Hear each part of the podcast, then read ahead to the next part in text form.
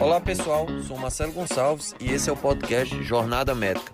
Vamos estar falando da trajetória do médico, desde a escolha da sua profissão até se tornar um médico de sucesso.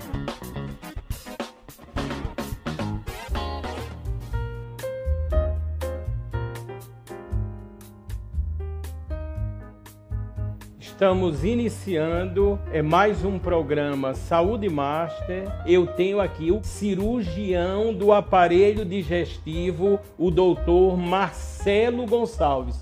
Doutor, seja bem-vindo. O senhor está no Saúde Master. Muito obrigado. Obrigado pela oportunidade, Fábio. Obrigado à TV Master por me receber. Vou tentar colaborar o máximo possível com esse seu projeto. Eu confesso que eu não conhecia, mas eu estou maravilhado com o projeto com a oportunidade que a gente tem de estar tá, é, impactando na vida das pessoas. E essa é a ideia da medicina, essa é a ideia da cirurgia, essa é a ideia que me atrai bastante. Então, cada vez mais vamos estar conectado. Agradeço pelos elogios, me sinto lisonjeado, mas com cautela, entanto com cautela, com cautela mas é, espero contribuir da melhor forma possível, passando um pouco de informação e tentando responder aí um questionamento que surja nesses próximos minutos. O doutor Marcelo Gonçalves é mestre e PhD quando falamos em cirurgia do aparelho digestivo. O doutor Marcelo Gonçalves também é professor. Não é isso, doutor? Essa experiência como professor associada às ações clínicas e cirúrgicas é muito interessante, não é isto? É, com certeza é muito interessante, mas dizer que nossa profissão, em especial da cirurgia, ela é feita por momentos de picos, momentos de vales, mas o importante é a gente manter um equilíbrio o tempo todo. A medicina é muito variável, né? mas a gente tenta fazer um trabalho e aí entra a parte da academia, a parte da docência, que é um, um desejo meu, é um, um, é um, um foco muito importante da minha vida e que tem contribuído com a parte assistencial. A docência é uma oportunidade que a gente tem de estar aprendendo todos os dias com, a, com os alunos, de estar sendo questionado, de estar contribuindo realmente em salvar vidas. Eu acho que esse, esse, esse seu projeto né, de salvar vidas, de certa forma, está relacionado com o que a gente faz na docência. A gente tem a oportunidade de estar orientando, de estar falando. É, às vezes não é nem um, um, no contexto só clínico ali de uma patologia, mas sim passando a experiência de vida, passando é, o caminho e de certa forma a gente contribui na vida de muitas pessoas, não só dos alunos. Então isso é um ponto muito importante né, na minha carreira. Tenho uma carreira de médico, uma carreira de docência. Né? Não sei qual das duas é mais importante, não sei qual das duas é, é minha maior paixão, mas o fato que elas duas andam de uma forma bem unida e, e bem congruente. Doutor Marcelo, eu noto aqui também, observando o currículo do senhor, que nessa área de transplantes também e também em todas as ações ligado com os vários tipos de câncer que, vamos dizer, atingem o sistema digestivo como um todo, o senhor também teve que se especializar, não foi isso, doutor? É exato. Minha especialização ela iniciou-se com uma cirurgia geral, assim como todo cirurgião. A gente passa uma residência de cirurgia geral, depois a gente avança para um outro momento em cirurgia do aparelho digestivo, a gente passa a estudar ali só o aparelho digestivo. Eu tive a oportunidade de também fazer um terceiro passo, que foi em transplante de órgãos abdominais, em especial o transplante de, de fígado e o transplante de pâncreas. Né? É, um, é um mundo diferente né? São ações diferentes, são estudos diferentes, mas que a gente é, é, muito grato e a gente fica muito feliz quando a gente pode impactar na vida das pessoas. É uma área difícil, uma área que, que nem todo mundo né, quer fazer, porque realmente é, tem uma, uma exigência de vários âmbitos na vida da gente, e um desses é a questão do estudo e da formação. Doutor, eu noto também que uma das grandes habilitações que o senhor é master e a gente vai começar a falar no caso das famosas cirurgias bariátricas, não é isso, doutor? Exato. É, a gente tem a oportunidade de estar tá também atuando nessa área da, da cirurgia bariátrica e metabólica.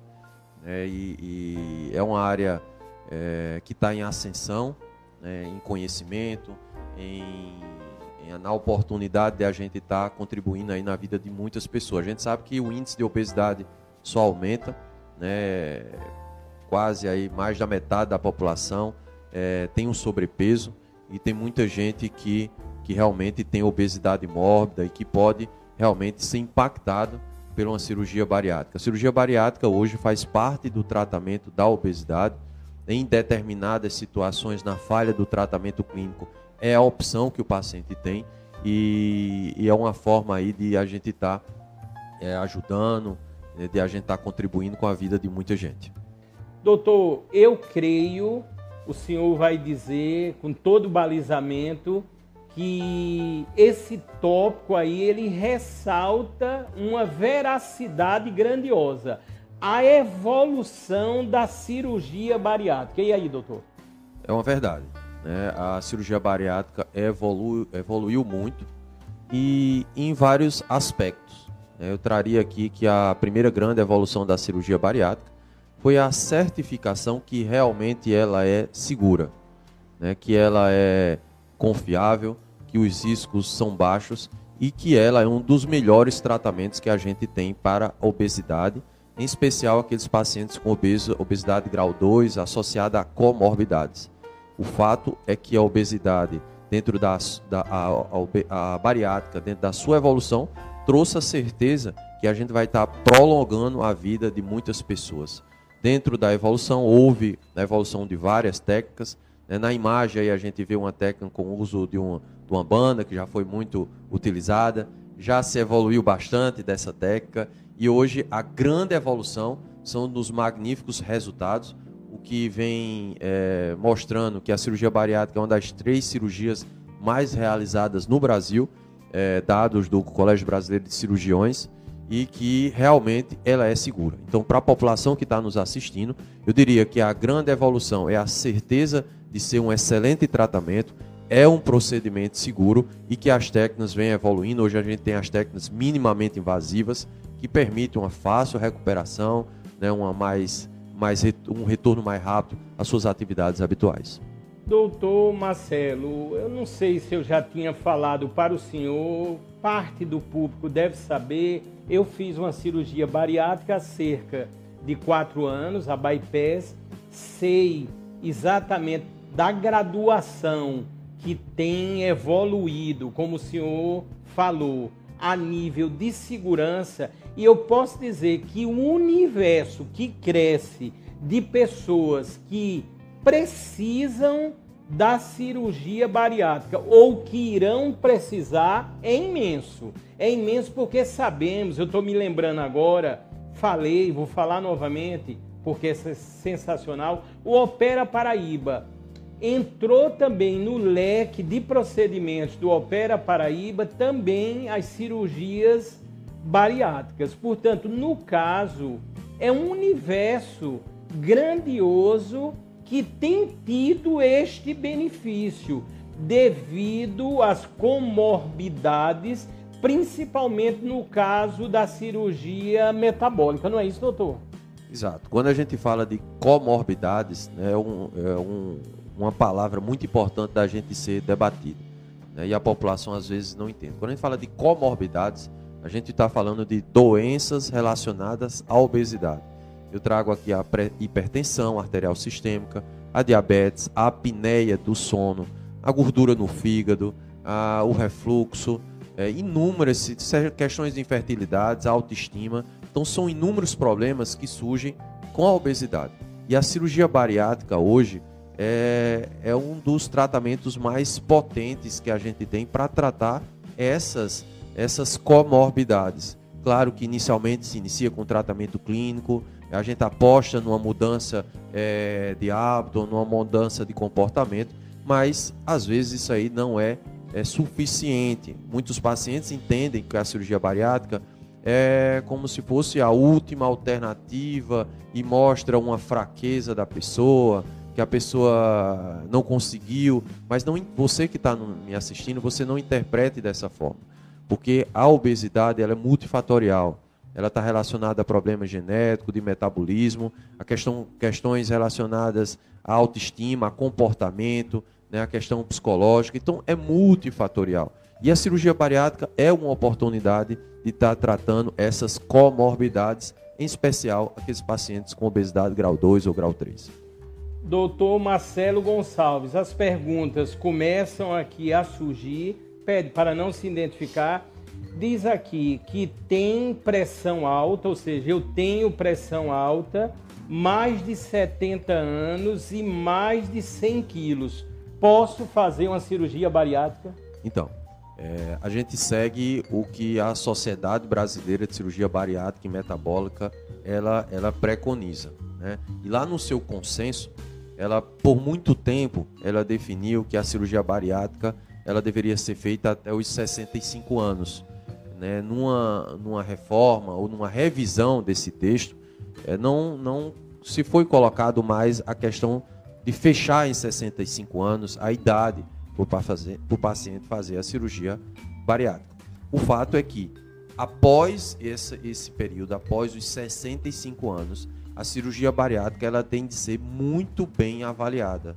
Tem de ser avaliada o grau dessas comorbidades, o quanto essas comorbidades estão impactando na vida da pessoa em um lado da balança. Em outro lado da balança, tem de ser avaliado os riscos e haverá a, a verdadeira é, o verdadeiro impacto na vida da pessoa em fazer uma cirurgia bariátrica após os 70 anos. Então, é uma situação delicada para se indicar. Eu, eu oriento você procurar um especialista né, da Sociedade Brasileira de Cirurgia Bariátrica e Metabólica, mas a minha posição é que acima dos 65 anos a gente tem que ponderar muito, muito, muito uma cirurgia bariátrica.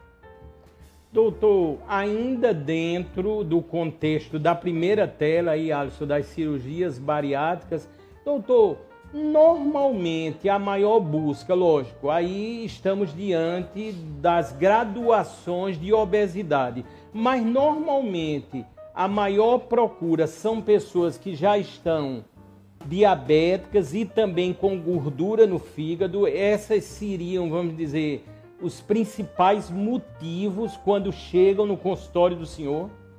Olha, Fábio, o, o grande motivo é, da procura ao paciente no consultório é a falha clínica. É o paciente que, que já perdeu a paciência, não aguenta, já fez várias dietas, já tomou várias medicações, vai no, no endócrino e não consegue seguir, já foi na nutricionista, tem dor no joelho, né, não consegue trabalhar, tem baixa autoestima. Em relação às comorbidades, é aquele paciente que já toma um remédio de pressão, já tem uma glicemia alterada. Né, não, claro que tem uns que já vêm com a diabetes é pré-definida, mas a grande maioria soube naquele momento ali que está no estágio pré-diabéticos.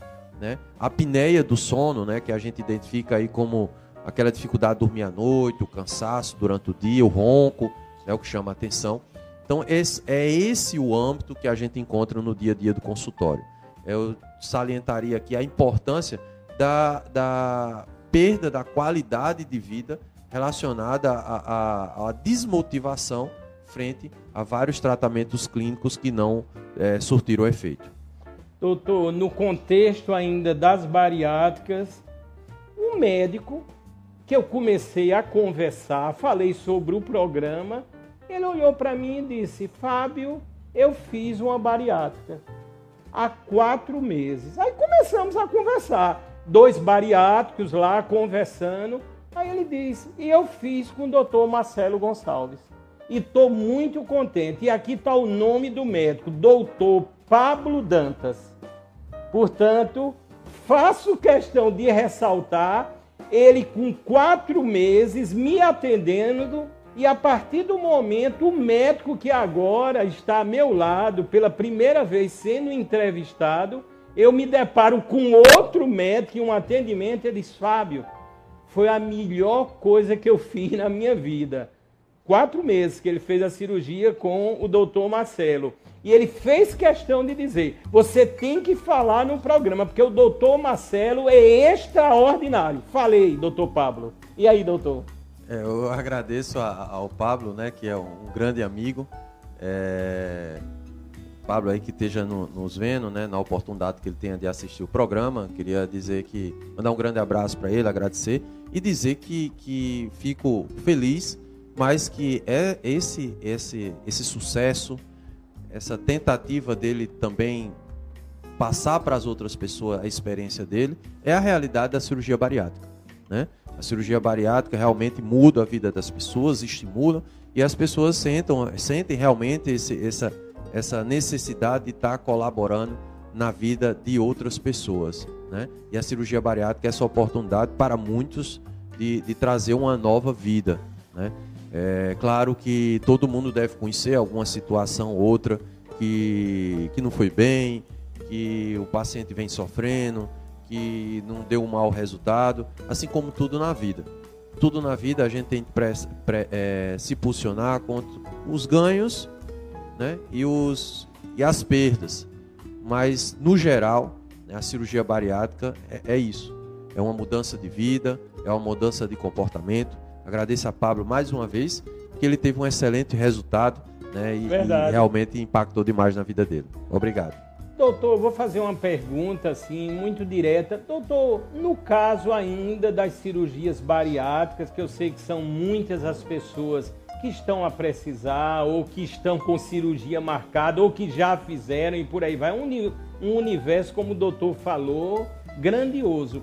Doutor, o senhor acha que em algum momento, estamos nos referindo ao nosso querido Brasil, está havendo algum exagero?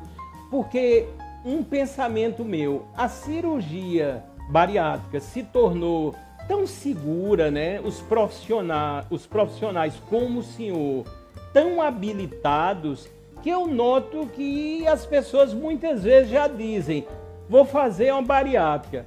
Já vi até pessoas, e foram algumas, eu posso dizer, que disseram: eu ainda não estou no peso para fazer a bariátrica, mas eu vou comer bem muito, vou engordar para poder fazer. Doutor, qual a visão do senhor? É, eu, é, eu primeiramente queria agradecer por você tocar nesse ponto. É um ponto crítico. A gente sabe que muitas vezes há um exagero do paciente e há um exagero do médico. Né?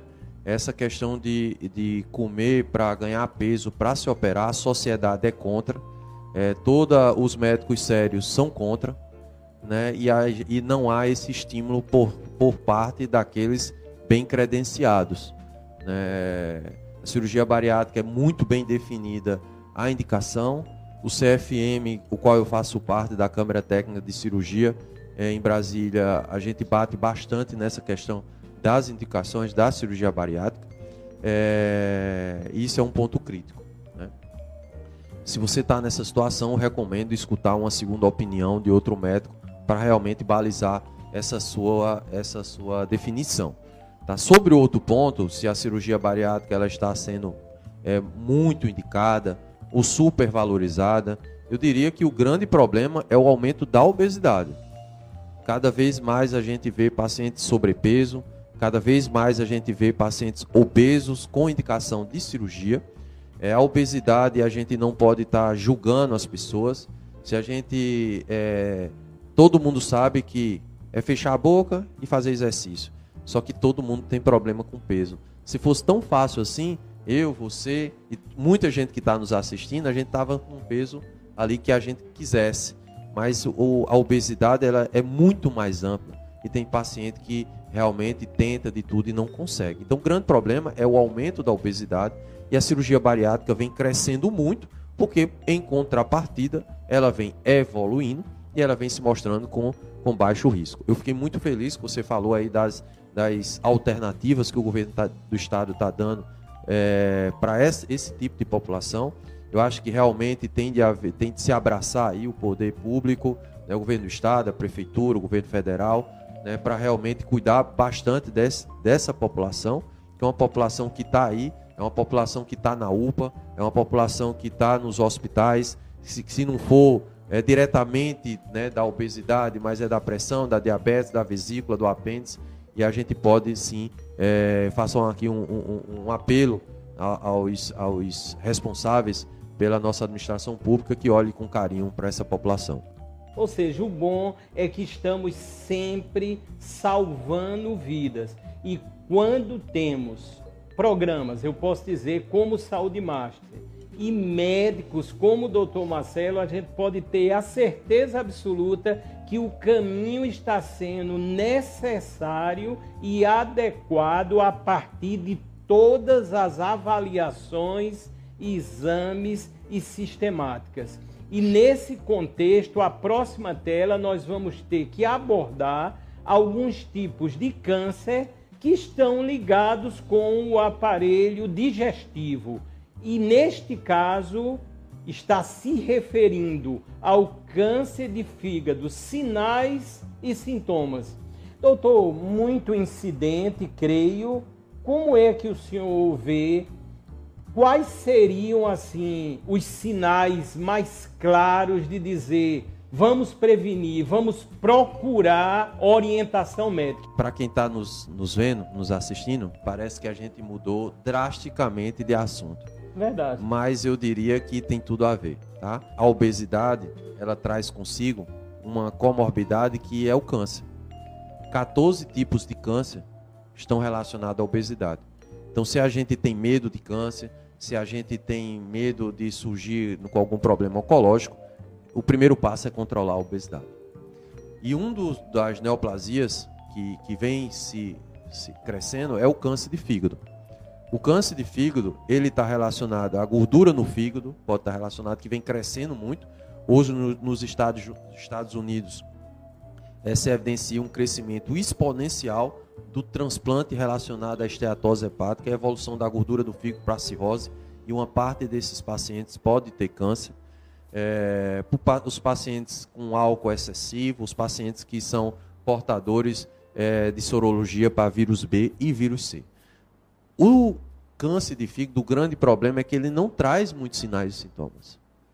Então a gente tem de pesquisar na população que tem o risco.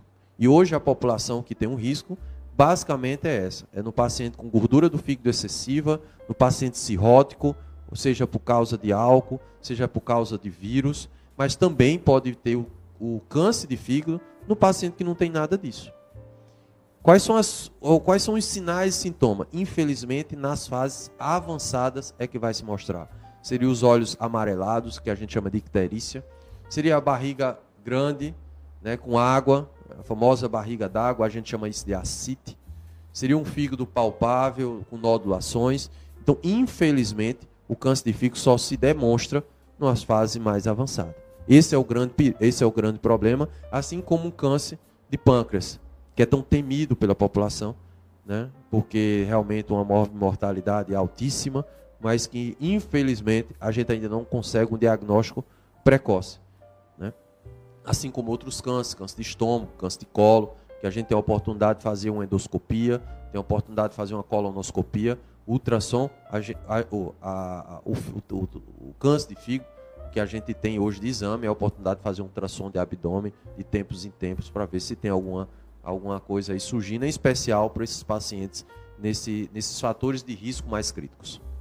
Tanto que nessa sequência o doutor citou aqui com muita propriedade, já pode colocar o próximo tema, ainda na linha aí do câncer, o doutor citou o câncer de pâncreas, doutor, colocou a palavra aí prevenção. Doutor, quando eu estive fazendo minhas pesquisas, é lógico, sempre assusta, mas o de pâncreas é muito temido, né? Em muitos casos até fatal, né? Infelizmente, né, doutor? É, o, o câncer de pâncreas é um câncer é, de um prognóstico reservado, certo?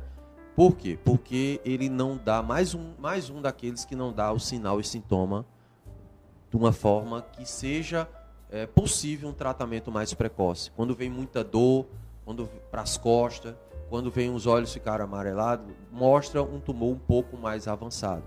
O pâncreas é um órgão que está por trás de vários órgãos abdominais, né, antes da coluna, tem vários vasos importantes é, ao redor dele, o que faz é, com que aquele paciente que chega para o cirurgião com câncer de pâncreas, a gente só consegue em 15% fazer a cirurgia.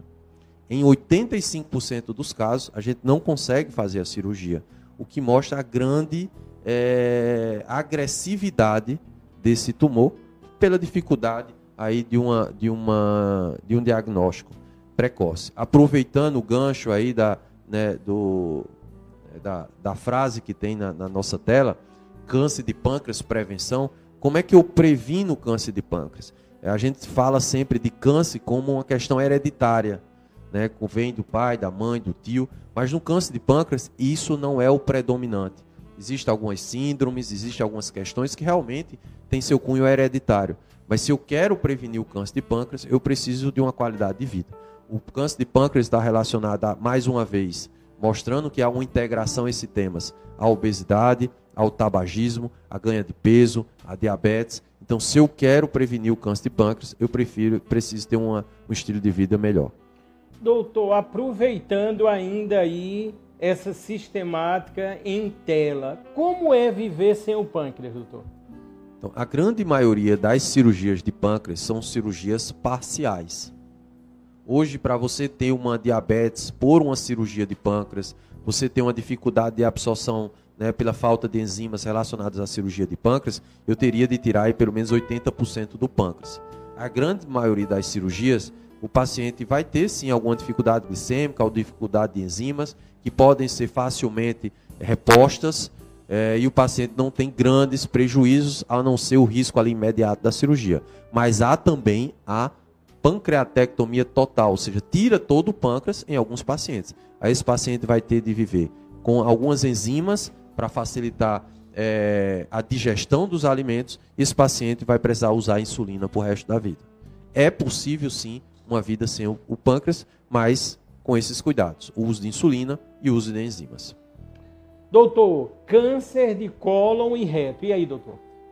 É, eu diria que é um tema de extrema importância, assim como o tema da obesidade. O câncer de colo e reto é o câncer mais importante, mais prevalente do aparelho digestivo. Há uma previsibilidade que em 2030, um a cada 20, uma a cada 20 pessoas, em algum momento, vai, vai viver com esse tema.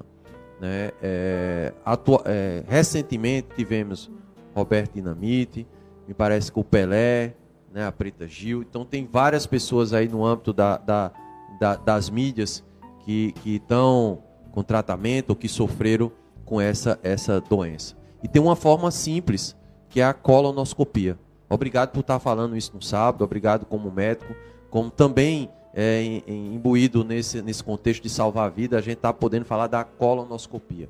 A colonoscopia, o risco é baixíssimo é, tem um preparo, mas que pacientes com muita idade faz o preparo e não tem nada crítico em relação nisso. Você é acima dos 50 anos, você é acima dos 45 que tem histórico familiar importante, faça uma colonoscopia, porque é uma oportunidade de a gente prevenir o câncer coloretal, descobre um pólipo antes, tira, descobre uma doença numa fase inicial e tira isso aí. Né? O câncer coloretal é um dos três mais importantes, tanto em homem como em mulheres e traz consigo sintomas, em especial, alterou o hábito intestinal, ficou mais constipado, ficou com diarreia e com anemia que não está sabendo de onde é, faça uma colonoscopia. Doutor, e os transplantes? Temos que intensivar, ou seja, intensificar é, a doação de órgãos, né, doutor? Exato, Fábio. Eu, eu queria. Minha primeira palavra é de agradecimento por você estar tá tocando nesse tema, né? é um tema tão importante. Eu venho falar aqui em nome de, de tantos pacientes que estão na fila do transplante, esperando aquela ligação, esperando aquela mensagem, é, ansiosos por estar tá, é, querendo continuar. Muitos têm um, têm um filho, têm uma família, têm uma história de vida ainda para frente. E você que está nos assistindo, demonstre o seu interesse em doar órgãos em vivo. Né? Converse sobre isso com suas famílias, aos familiares repense, pense. Eu sei que é sempre num momento delicado da nossa vida, mas é a oportunidade de a gente estar tá contribuindo na vida de outras pessoas. Pense sempre que tem muita gente com família, com filhos, é, com todo um histórico, querendo que você diga apenas um sim. Né? Queria agradecer, Fábio, por você tocar nessa, nesse assunto tão, tão delicado, agradecer o, o, o quanto o governo de, do Estado, pela, pela central de, de, de, de distribuição de órgãos, é, tem nos ajudado esse tempo todo. É, parabenizar os colegas do Hospital Metropolitano pelo o, uma magnífica equipe, todos amigos nossos. que a gente tem de só agradecer e ficar feliz com o resultado dele, que não seja só um, um pontual do Hospital Metropolitano, mas também agradecer ao Hospital do Trauma, do Trauma de João Pessoa, ao Hospital do Trauma de Campina Grande, que são, é, são muito dedicados na questão de man, manter esses doadores até que as, que as equipes cheguem. Tá? Doutor, a próxima tela eu achei muito interessante. Eu capturei, que daqui a pouco o doutor vai dizer, a partir do Instagram do doutor Marcelo. Diz saúde mental versus aparelho digestivo. Doutor, isso é fundamental porque a saúde mental é o que norteia as nossas vidas.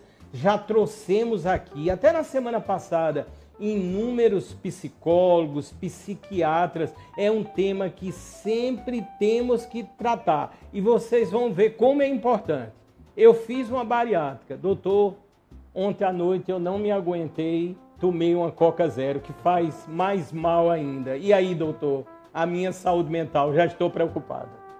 É um mês importante, né? Com, é, desculpa se eu errar a cor, né? Mas eu acho que estamos aí no, no Janeiro Branco. Verdade. É um, um, um que fala é, sobre esse tema de saúde mental. A gente falou de obesidade, falamos de algum câncer, né? Vamos ter a magnífica colega que vai falar no próximo bloco sobre reprodutividade. Verdade. Com certeza deve ter algum impacto da saúde mental nisso aí, o tanto de transtorno que traz a dificuldade na reprodução e no aparelho digestivo não é diferente. A gente já falou aqui de Instagram, Facebook, inteligência artificial, falamos vários temas interessantes e todos estão tá lá falando sobre intestino, o segundo cérebro. Né? Hoje a gente sabe que a massa de tecido neural né, no, no, no, no sistema nervoso é compatível com a quantidade de neurônio, de nervos que tem no aparelho digestivo. Então, de uma forma bem simples, é uma rua que tem ida e volta. O que a gente come impacta nas nossas emoções e o que a gente sente de emoção impacta no nosso intestino. O dia a dia do consultório é dor no estômago, refluxo, síndrome intestino irritável, constipação, várias situações relacionadas à saúde mental. Eu sempre falo, eu vou te ajudar, mas eu sou uma pequena parte nessa, nessa melhora, porque tem a parte do controle, claro, de uma atividade física, alimentar, mas também de saúde mental. Se você não está com a saúde mental em dia, muito, muito, muito dificilmente você vai estar com a saúde física em dia. Doutor Marcelo Gonçalves. Doutor, nós chegamos no final do nosso bloco e sempre reservamos esse momento para que o senhor possa emitir uma palavra de esperança, de fé, de amor. Eu estive na clínica do senhor, que fica lá no shopping pátio Altiplano, doutor, uma estrutura magnífica, porque nós sabemos, somos inteligentes, que quando uma clínica está inserida em um complexo, no caso do shopping, vários serviços são agregados e isso facilita a vida dos que estão ali para serem consultados, examinados. Mas, doutor, eu fiquei muito encantado em conhecer o senhor, o trabalho do senhor. O senhor é um médico excepcional. Eu quero agradecer a Deus pelo senhor existir. Muito obrigado, doutor. Eu que agradeço, Fábio, a oportunidade de estar aqui no seu programa, né, de ter essa oportunidade de conhecê-lo mais, mais perto, conhecer o seu trabalho. Estou é, verdadeiramente encantado Obrigado. com essa, com esse seu alinhamento e esse seu propósito em estar salvando vidas. É, já me coloco à sua disposição no que eu puder contribuir na minha área para estar é, direcionado a esse seu, seu foco aí tão importante. Agradeço a oportunidade, não só a oportunidade de vir aqui mostrar nosso trabalho, mas a oportunidade de também estar tá impactando pessoas no sábado. Mas não é só questão do sábado, não. Né? Eu poderia dizer aqui como é, vai estar tá disponível nas mídias, Verdade. um sábado, um domingo, Verdade. uma segunda, uma terça, enfim, qualquer dia, qualquer horário da semana, a gente está podendo estar tá contribuindo, contribuindo na vida das pessoas, falando a respeito de temas tão, tão delicados, a obesidade, né, o, o, os problemas do fígado, os problemas da saúde mental, né, o câncer de pâncreas tão temido, né, a importância de uma colonoscopia. Então, é, dentro de todo esse contexto, o que a gente busca, você, eu, é a qualidade de vida. E a qualidade de vida vai muito além de qualquer exame, de qualquer clínica, mas é um contexto muito amplo a ser discutido. Né? Então, eu você está mais uma vez de parabéns. É, gostaria de ter a oportunidade de contribuir mais com esse seu, com esse seu projeto. Né? Eu, depois a gente pode conversar até vamos a forma de eu sim, contribuir mais sim. com esse seu projeto. É, queria chamar as pessoas para também estar tá contribuindo, que possa nas mídias, que possa né, se identificar e possa estar tá fazendo disso uma, uma legião de pessoas que salvam vidas. Muito obrigado a você, Fábio, pela oportunidade, pela educação que você teve o tempo todo, pelo carinho especial, agradecer a sua produção, agra agradecer a TV Master, né? E, e chamar não só você que está nos assistindo, chamar toda a classe médica, a classe de profissionais de saúde, os médicos não é, tem por trás uma rede de, de, pessoas muito empenhadas, os enfermeiros, os técnicos, auxiliares de enfermagem, é, os fisioterapeutas, as nutricionistas, as farmacêuticas e, e com o risco até de esquecer alguém importante, as instrumentadoras que tanto nos ajudam, todo esse time, as secretárias dos consultórios, as gerentes dos consultórios, todo esse time está é, tá imbuído na mesma importância no mesmo contexto que é impactar na vida das pessoas. Meu muito obrigado a todos vocês e já me coloco à disposição. Doutor, obrigado. Doutor, se o senhor quisesse, sinta muita vontade, o senhor poderia dizer o Instagram do senhor. Eu já falei que a clínica fica lá no Pátio Shopping Altiplano, creio que é no segundo andar, né, doutor? Exato, fica no segundo andar, né, na, na sala 66, estamos lá aberto a estar tá discutindo, falando, conversando, dando opinião, é, fazendo alguma consultoria no tema cirurgia do aparelho digestivo.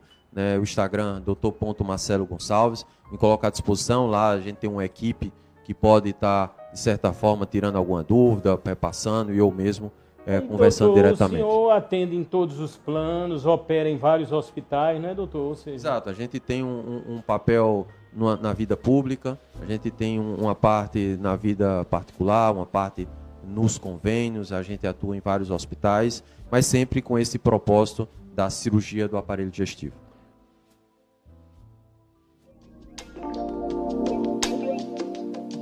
Pessoal, estamos terminando mais um podcast. Espero que vocês nos ajudem a construção desse projeto, dando ideias, dando dicas, dando sugestões, dando seu feedback. Até o próximo podcast e conte conosco, conte com o nosso projeto nessa sua trajetória de alta performance da sua jornada médica.